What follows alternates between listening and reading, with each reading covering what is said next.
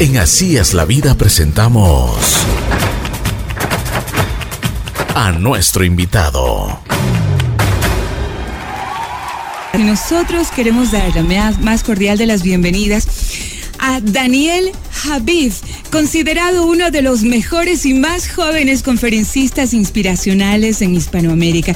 Daniel es publicista, productor, creativo, actor. Eres asesor de artistas. Bueno, ¿en qué no se ha metido este señor? Pero ¿sabes qué? La presentación de hoy, Daniel, la quiero dejar ahí porque yo sé que tú no eres fan de los estereotipos ni de las etiquetas. Simplemente creo que la mejor manera de presentarte es decir que tenemos acá en los estudios a un líder extraordinario, a un genio que es capaz de conmover hasta las fibras más íntimas, incluso de los inconmovibles. El señor Daniel Javid. ¡Aplauso! En nuestros estudios, bienvenido a Ecuador, Daniel. Wow, gracias, de verdad, querida, qué bonita presentación. Gracias, mi queridísimo Galo. Igual, gracias a toda la gente en, Ecuador, a toda la gente que nos está escuchando. Eh, me honra muchísimo lo que me dices. Eh, caray, qué altas expectativas hay que cumplir en la vida. Pero bueno, encantado de estar en tu, en tu tierra, emocionado de, próximamente ver a toda la gente que forme parte de la conferencia. Estamos contentos, Galito. No, estamos felices realmente de eh, tenerte acá. Mucha gente ha estado pendiente de, tu llegada, de tu visita, que se había aplazado un par de ocasiones, pero qué bueno, por fin te tenemos de acá. ¿Qué sabes de Ecuador? ¿Qué conoces de este país que el día de hoy te abre las puertas con todo el cariño? ¿Qué sé de Ecuador? Mucho. La verdad, mi primer encuentro con Ecuador, si no me equivoco, fue en la preparatoria en aquel entonces cuando me hablaron acerca de, la mitad del mundo, de la línea equinoccial, que realmente no es una línea, es una franja, que mide un kilómetro de ancho. Sé que están en la cima del mundo Sé que ustedes hierven a 90 grados, no a 100. me sé el pasacalle, la, ah, la comida. sé que tienen 85 volcanes. No, no, no, me lo, sé. Me, sé el quechua. Sé que tienen una televisora también en quechua. No, no, sé mucho acerca de la cultura, por supuesto, eh, ecuatoriana. Sé que aquí estuvieron los españoles. Sé que también estuvieron los incas. Eh, es interesante porque Ecuador es una postal a donde, a donde voltees, ¿eh? A veces creo que el ecuatoriano olvida lo afortunado que es de haber nacido en una tierra tan hermosa como la que ustedes tienen. Es una tierra simplemente espectacular, fascinante.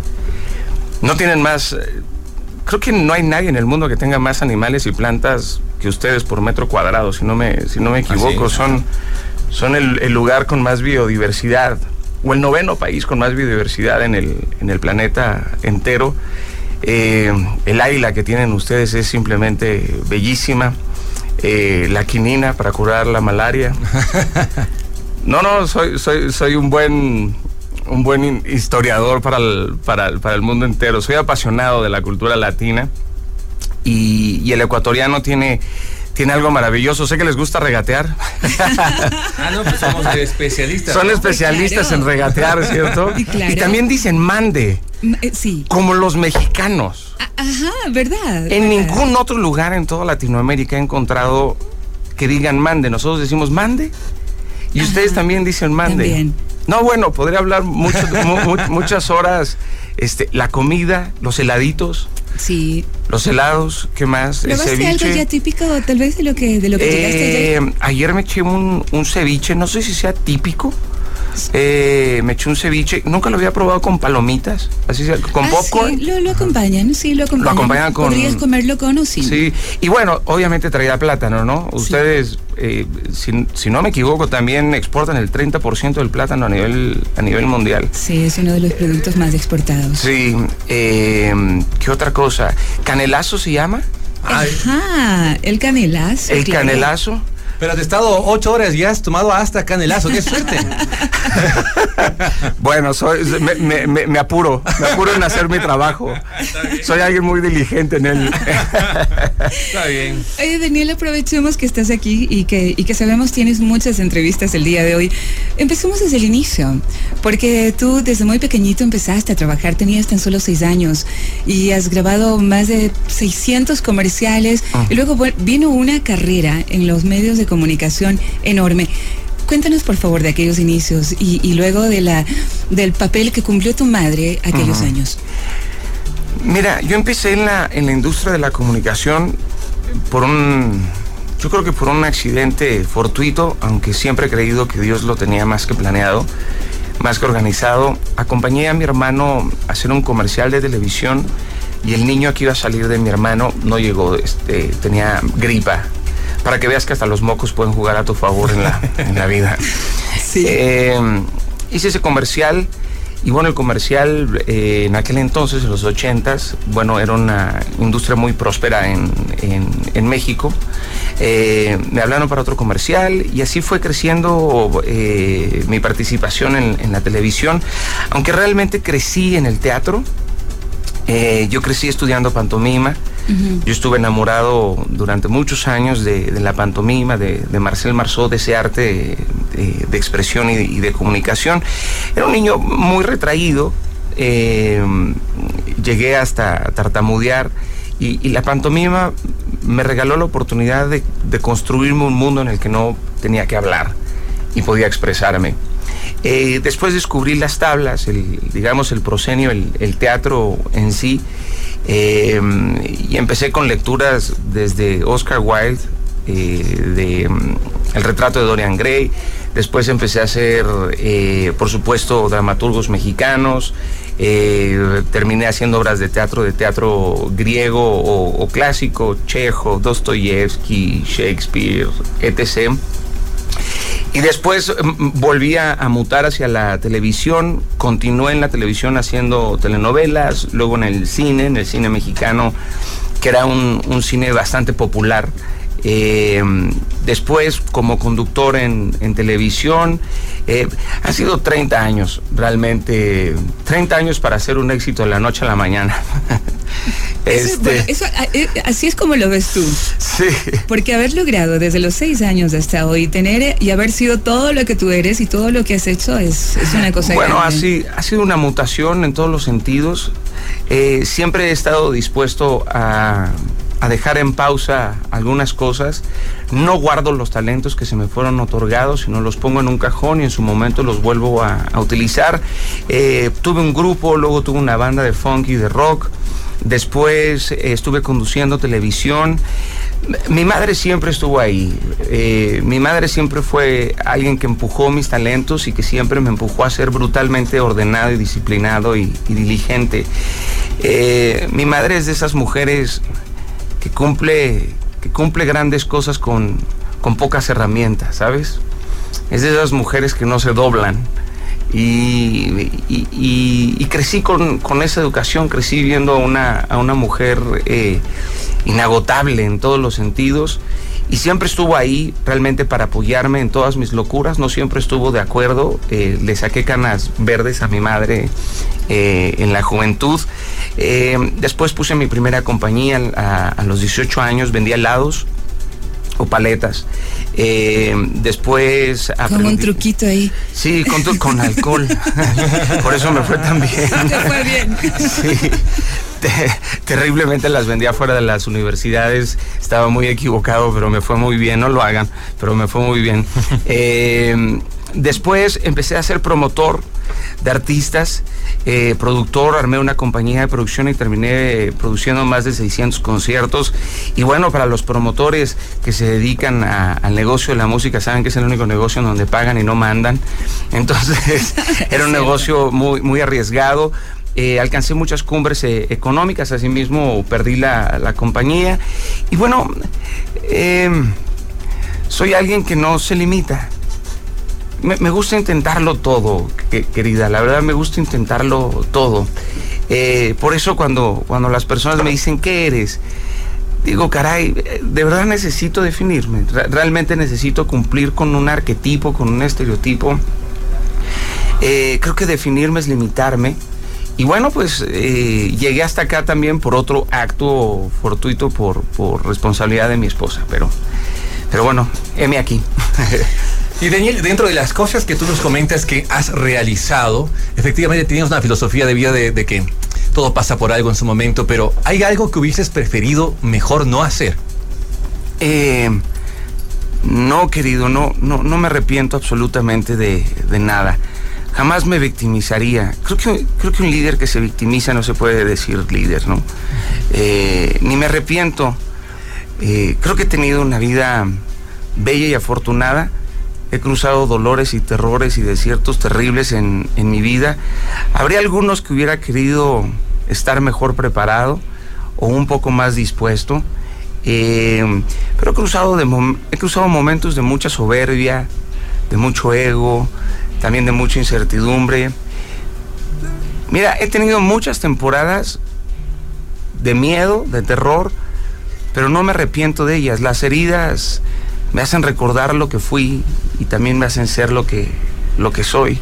Entonces, eh, no, No no, no, no, no, Qué bueno. no, no, no, no, no hay nada. Al contrario, creo que lo único que sí me da miedo es guardarme los abrazos, ¿sabes? Los besos, los te quiero, esos hubiera que luego empiezan a...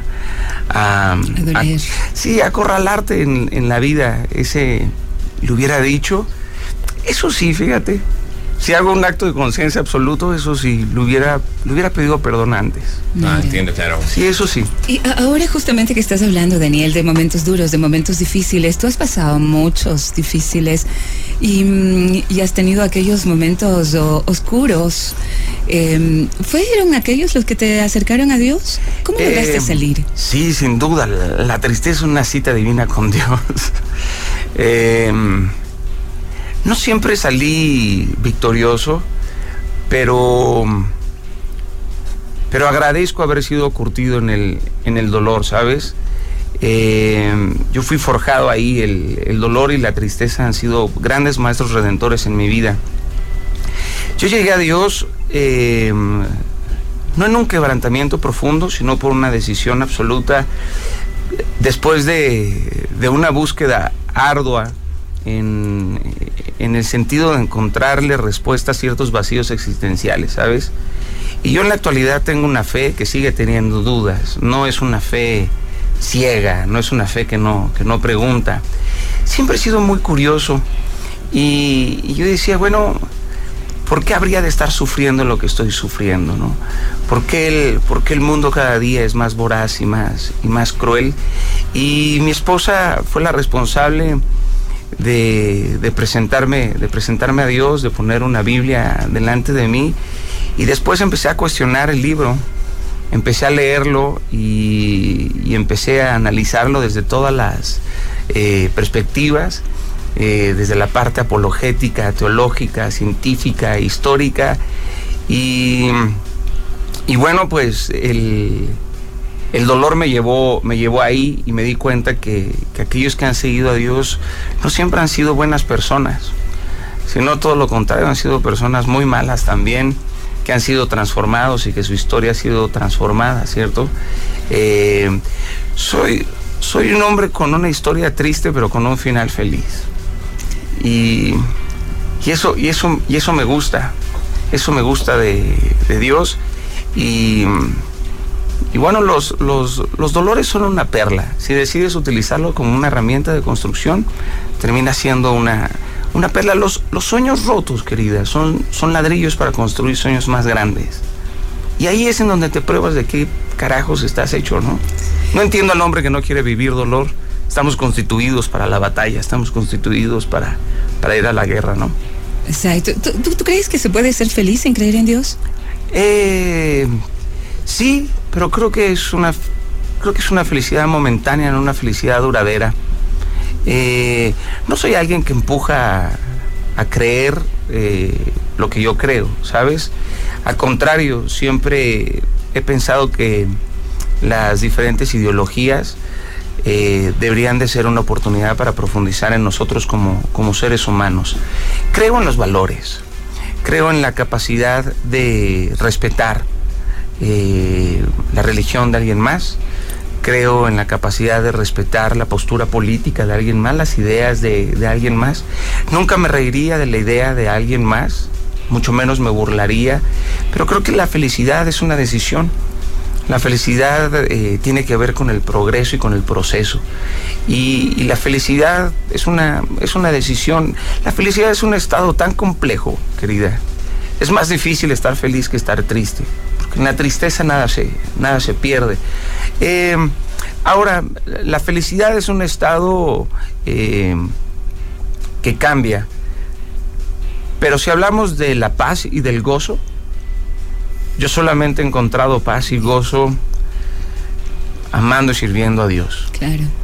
Muy bien, dentro de, dentro de esto que hablamos, los seres humanos nacen quizás con un mapa eh, eh, predestinado en muchas cosas, pero que tú dices permanentemente que hay como cambiar aquellas cosas eh, con el día a día, con la actitud, para tratar de merecernos cosas mejores. ¿Qué es lo que Daniel Javid piensa? en sí, haciendo una introspección igualmente, ¿qué es lo que tú te mereces, Daniel? Como, como una especie de mensaje espejo para toda la gente que sepa también que quizás lo que se merece no es lo que está escrito, sino lo que se puede trabajar, ¿no? Querido, yo creo que si tuviera lo que yo me mereciera estaría muerto. ¿Por qué? Porque, porque creo que todo lo que tengo ha sido por gracia. Creo que mm, lo que tengo es por, es por gracia. No sé, no sé si merezca vivir en el, planeta en el que vivo, tener la madre que tengo, tener la esposa que tengo, tener el equipo que tengo. Como no sé valorarlos de la forma en que a lo mejor valen, eh, no me pongo a pensar en, en ello. De hecho, creo que nada ni nadie me debe nada. Creo que es un error pensar que el mundo nos debe algo. Eh, más bien dicho, es qué se hace hoy para merecer el mañana, ¿sabes? Yo, yo pienso mucho más en eso. ¿Qué hice hoy para tener un día más de vida? Para tener la fortuna de estar vivo a pesar de no sentirme vivo siempre. Eh, y pienso en el, en el ahorita. Eh, pienso en ser diligente y en ser buen mayordomo con, con la vida que se, que se me entregó. Solamente pienso en, en eso. Eh, sí, me, sí me he sentido inmerecedor de, de, muchas cosas, ¿no? Cuando me veo al espejo, soy un terrible dictador conmigo. Soy muy tiránico con, conmigo. Tengo, Te exiges mucho. Sí, creo que eso es un reto muy profundo que tengo. A veces debería de correrme de mi propia vida. ¿Sabes? me, me veo, sí, soy muy mal jefe conmigo mismo me exijo mucho, eh, pienso en el perfeccionismo y también es una forma de autosabotearme, ¿no? Pero ¿cómo te motivas tú en el día a día, por ejemplo? Tú motivas a millones de personas con un solo tweet en, un, como un día, pero para ti... Estoy rodeado de gente que me ama, brother. Gente que me ama. Abraham, que está aquí al lado, que es eh, mi partner. Eh, Rolando, este, Varo, este, mi esposa, mi manager, mi madre, o sea, mi madre tiene la capacidad de sacarme del hoyo más profundo con un todo va a estar bien, hijo mío. Por eso, por eso yo no soy motivador, porque todos somos motivadores, o sea, todos. Un amigo que te dice, pues ya déjala ir, brother, ya se fue con otro, ya te acaba de quitar la depresión, si te lo digo con el amor. No se necesitan palabras grandilocuentes para inspirar ni para motivar a, a, nadie. Creo que lo más bonito es la verdadera motivación de decirle a alguien con sinceridad, todo va a estar bien. Pero, pero sabes que tú tienes algo especial, eh, Daniel. Tú tienes realmente algo especial. Gracias. Que yo creo, tú dijiste cuando, cuando empezábamos la entrevista que, que de algún modo esto era para ti. O sea, tú estás tocado, tú eres tocado, por Dios, lo siento yo. Y mm, esto lo pudimos sentir cuando el año pasado, al inicio, cuando estuviste en la frontera entre Colombia y Venezuela. Yo sé que tú tenías un speech y al final terminaste tú hablando a esas 200 mil personas que estaban presentes hablando tú, sintiendo tú todo lo que tenías, lo que querías decir y en algún momento es lo que, lo que, lo que Dios sí. quería para, para la gente. Tú tienes ese don especial que no lo tiene todo el mundo. Entonces, yo sí quiero saber de aquella ocasión, ¿qué sentiste? ¿Estuviste tú realmente preparado para ese momento, para lo que pasó durante y cómo te sentiste después cuando bajaste? Mm. Eh, no, querida, no, no estaba preparado. Estaba dispuesto, eso sí. Primera fue una invitación hermosa. Yo tengo un amor por el pueblo venezolano hace mucho tiempo, mucho antes de que las redes sociales existieran. Había ido a Venezuela, la mayoría de mi equipo es venezolano, y, y fui porque tengo un compromiso claro, real y firme, no nada más con el pueblo venezolano, sino con todos aquellos pueblos que han sido vejados por la bota de un caudillo, ¿sabes? Uh -huh. eh, Y, y, bueno, fue una oportunidad para hablar y donde hay una oportunidad para hablar y para, para motivar y para inspirar, estoy ahí. Voy a estar ahí si Dios me lo, me lo permite. Y bien dices, tenía un escrito preparado que hice en el, en el avión. Me subí a la tarima después de un, de un artista, si no me equivoco, fue antes de Juan Luis Guerra o después de Juan Luis Guerra. Estaba muy nervioso porque todo el mundo quería divertirse, a festejar, este, a bailar y pararte ahí eh, delante de estas personas me pasaron mil cosas en la cabeza, ¿sabes? Eh, minutos antes estuve en la frontera en donde estaban eh, soldados, donde estaban los tanques, donde estaban los trailers volteados para no poder cruzar. Y yo decía, qué, estupidez esta historia de, cerrar las, las fronteras. Y, se te vienen mil cosas a la cabeza, ¿no? Un francotirador, este, cualquier desgracia se te viene, se te viene a la cabeza, pero dices, bueno, si, si estoy aquí, voy a entregarlo absolutamente todo. Y comencé a dar el, mensaje y, y, lo sentí estructurado, lo sentí mecánico, lo que iba a empezar a decir y decidí simplemente hablar decirlo y que... Habló el corazón. Sí, sí, ¿sabes qué? Conectarlo. Soy alguien que tiene entrenado el corazón para, para ello. Y, y sí, Dios sí me, sí me dictó eso. Sé que puede sonar absurdo, pero no lo es. De verdad, No, no, no lo es. Y mm, el amor lo hizo posible, ¿sabes? y dije lo que tenía que decir en ese momento y cuando bajé ni siquiera recordaba del todo lo que había lo que había dicho, pero sabía que estaba ahí siendo valiente y que, y que lo volvería a decir y se lo volvería a decir enfrente a cada uno de los personajes que se los dije, ¿sabes? Se lo diría enfrente, no temería volver a decírselo. Y mi compromiso de ese día yo nací como venezolano. O sea, ese, ese día también un pedazo de mi corazón eh, se quedó con, con esos colores, ¿no? Y, sigo teniendo esos colores de Venezuela, de Colombia, de Ecuador, de la gran Colombia, ¿sabes? Los sigo teniendo en el, en el corazón y mi compromiso es, es eso, es con, con el pueblo hispanoparlante. Qué lindo. Y Daniel, precisamente con el tema de, Venezuela, eh, tú estás muy comprometido con, la causa de todos los hermanos venezolanos que han tenido que salir de su país, a todos los otros países de Latinoamérica. Y tú que los has visitado, que tienes en tu equipo de trabajo gente tan valiosa de este país, ¿qué es lo que tú ves como denominador común? ¿Qué es lo que te dicen cada vez que tú visitas un país y ves un venezolano fuera de su país? Eh, ¿Qué identificas en ellos? Mira, hermano, eh lo que puedo identificar en aquellos que emigran siendo obligados a dejar su, patria, eh, hay que ser muy valiente, hermano.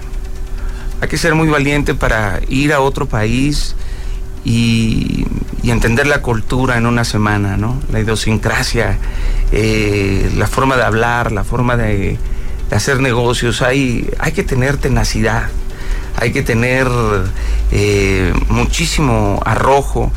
Y lo que yo he encontrado en los venezolanos, en muchos colombianos también, en muchos hondureños, nicaragüenses, cubanos, ecuatorianos, es interesante porque, porque cuando te los encuentras a lo mejor en México o en España o en Estados Unidos, te los encuentras eh, con dinero y les dicen turistas.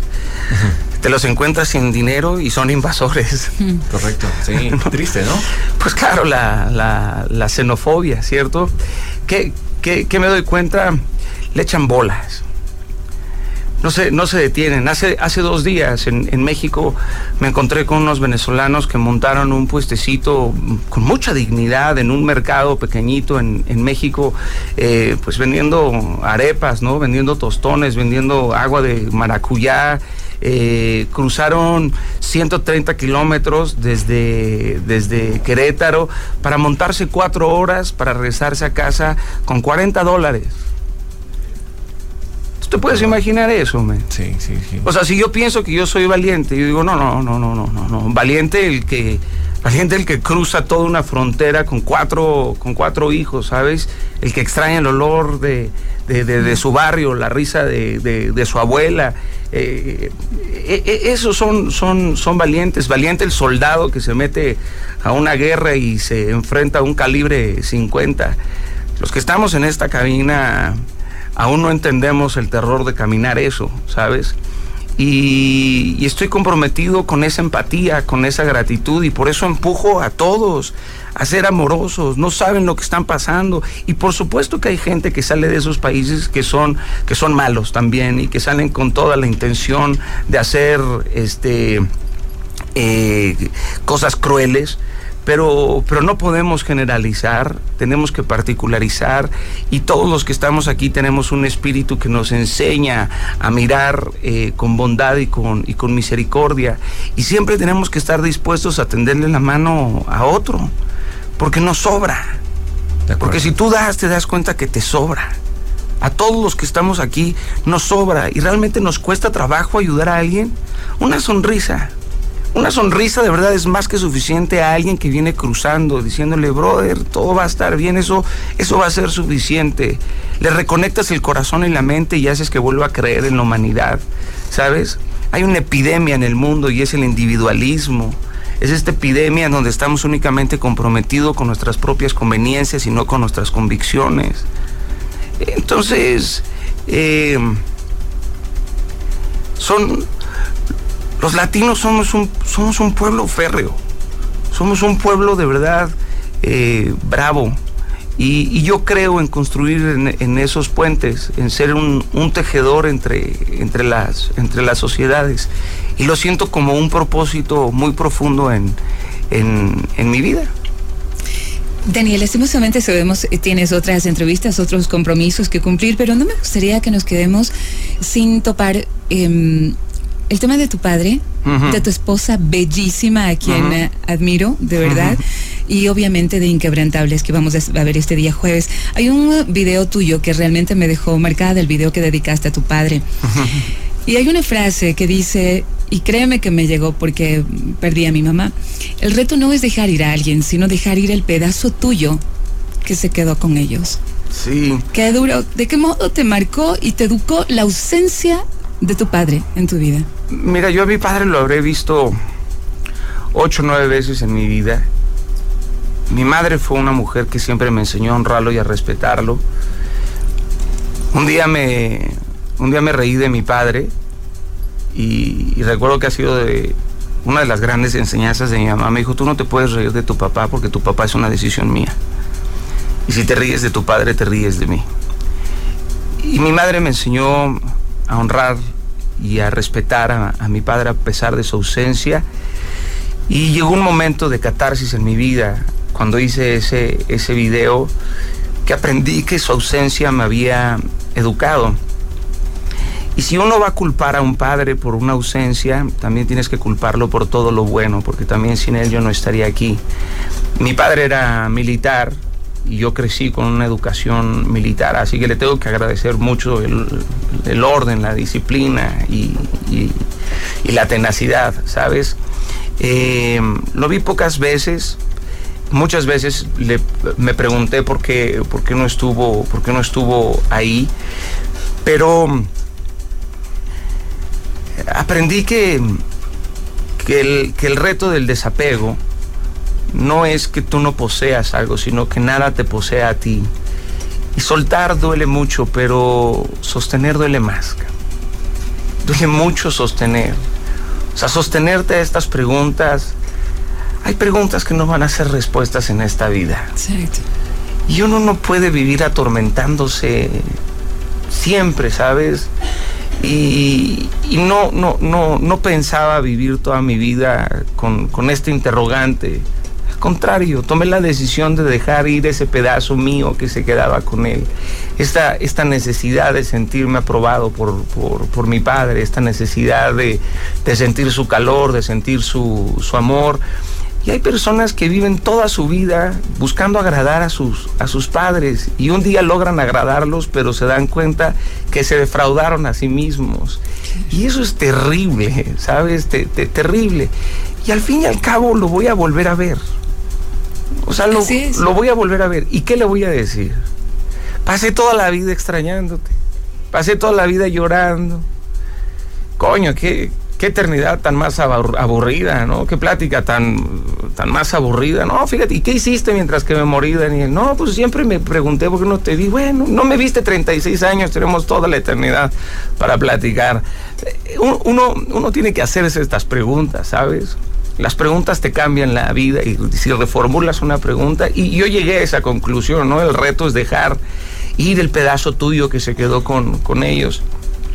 Y, mi padre eh, lo amo, lo bendigo profundamente y, agradezco haber tenido el, padre, el padre que tuve y, por supuesto tener una madre tan, tan sabia, con un corazón tan, tan amplio, ¿sabes? A mi madre le cabe el universo entero en su corazón y, mi reto es que mi corazón se parezca al de, al de ella. Qué lindo. ¿Qué papel tiene tu esposa? Uh, Este, mi esposa es es mi compañera de guerra, mi compañera de, de, batalla, ¿sabes? Ni siquiera es el amor de mi vida, es, es como mi vida hecha, hecha mujer. Eh, eh, yo, soy el, yo soy el papalote y ella es el hilo. Yo soy un tremendo soñador y es una, es una mujer que me mantiene motivado, que me mantiene inspirado eh, la honro porque sin ella tampoco mi proyecto sería posible. Han sido 18 años juntos. Hemos tenido épocas buenas y épocas de aprendizaje porque con ella no ha habido épocas malas. Eh, hemos aprendido a mutar en todos los sentidos. Eh, es mi musa soy un romántico empedernido, la verdad, y ella, ella provoca en mí todas estas emociones, aunque también eh, le he querido matar en mil ocasiones, Seguramente. No, no, no tenemos un matrimonio, no tenemos un matrimonio perfecto.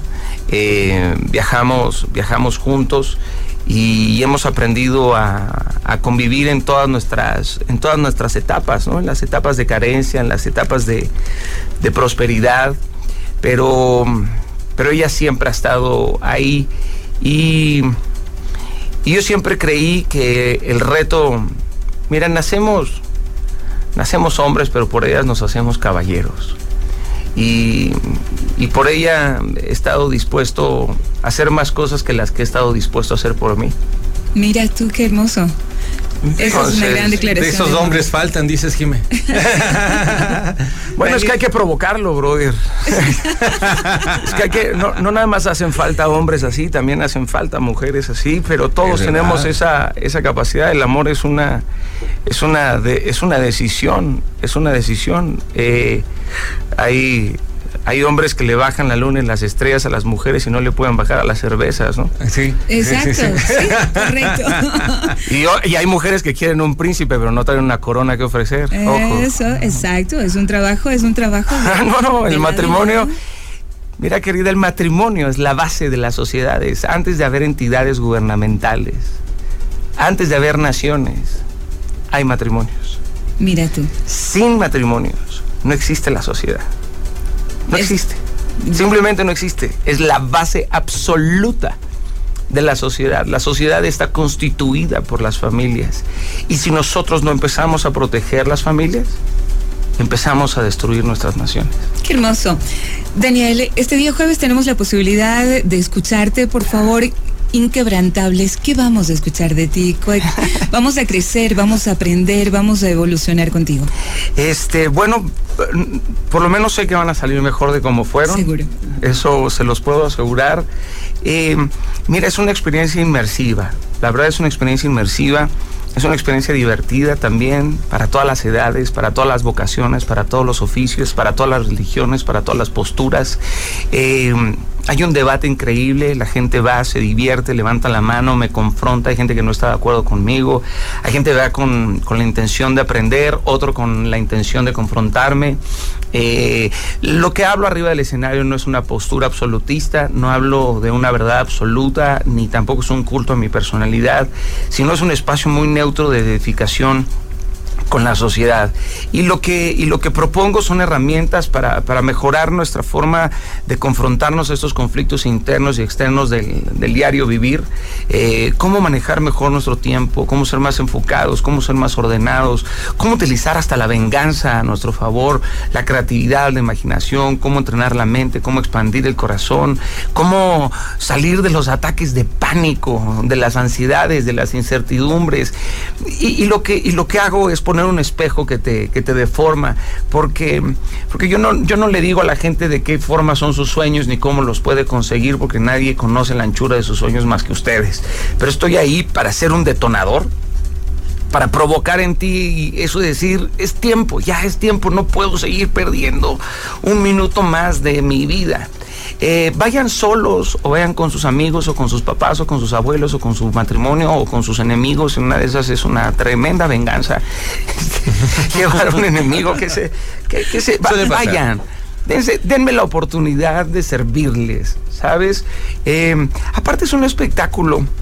La verdad es que es un espectáculo de buena calidad, eh, eh, con una propuesta creativa, audiovisual, eh, está bien estructurado, no es eh, ahí una, eh, una, una, una, apuesta simplista tampoco, tiene su grado de sofisticación. Vayan, caray. Vas a estar cubriendo prácticamente todo el Ecuador, vas a estar en algunas ciudades también, por supuesto, conociendo un poco más al respecto de, todo lo que significa esta cultura ecuatoriana que necesita mucho de estos mensajes, necesita mucho del positivismo, necesita mucho el pensar que las cosas van a estar bien, sencillamente mm, con, a través de, de estos canales maravillosos que nos brinda, por ejemplo, la posibilidad de visitarte en cada uno de tus eventos y espectáculos, Daniel Javid por favor, sencillamente un mensaje final para recuperar esa alegría, esa, esa felicidad que nos hace falta, ese positivismo que en el día a día es lo más importante. Gratitud. Gratitud, querido. Gracias. Dar gracias. Tenemos vida. Tenemos... Mira, mira la hora que es y ya hemos vivido cuántos milagros. Correcto. ¿Cuántos milagros no hemos vivido? Mira la hora que es la hora que es y todavía no llegamos al final del día y los milagros que hemos vivido, ¿no? Sí. Te despertaste en un techo, pudiste echarte un café, parece algo, parece un cliché, pero no lo es, de verdad. Nos hacen falta estados de contemplación, estados contemplativos. Date cuenta, ¿no? El trabajo que tienen, son tan bendecidos los que nos están escuchando, con todo y los problemas que tienen, que tienen encima, ¿sabes? Eh, no te desesperes, no te desesperes porque, porque Dios no ha terminado contigo, este no es el punto final. Este no es el punto final. Empieza a agradecer los problemas que tienes y la vida comienza a transformarse. Renueva los pensamientos que tienes. Una mente que renueva sus pensamientos es un museo de milagros. Deja de pensar como siempre has pensado, deja de ser quien eras para comenzar a convertirte en la persona que siempre soñaste ser. Es tiempo de ir por la vida que queremos. No, no, no hay que aceptar menos de lo que, de lo que Dios nos ha entregado en la, en la vida. Estamos hechos para, para volar, no para arrastrarnos. Así que agradezcan la vida que tienen. Los veo en Guayaquil, en Cuenca y en Quito, por supuesto. Sí, claro que sí. El Ecuador ha estado realmente pendiente de estas, de estas presentaciones tuyas. Yo quiero pedir un fuerte aplauso, por favor, porque. ¡Bravo! Gracias. Nos hemos, nos hemos sentido, estábamos muy, muy pendientes y muy contentos, honrados de poder conversar contigo. Tienes una mente brillante, Daniel. Gracias, muchas gracias. Eh, gracias a todo el Ecuador ecuatorianos son mucho, son mucho más que la isla Galápagos, son mucho más que patrimonio de la humanidad, son mucho más que eso, mucho más que eso. No, no, no lo olviden, por favor, no se dividan, no se odien, ámense hoy, salgan, hoy sean la mejor versión de ustedes, salgan a ser la versión más amorosa, salgan a la calle a sonreír, a abrazar hagan algo por alguien más y les aseguro que su vida comenzará a transformarse. Gracias y los ven inquebrantables. Que Dios les bendiga muchísimo. Gracias, Gracias Daniel. Daniel. Hasta luego. Gracias.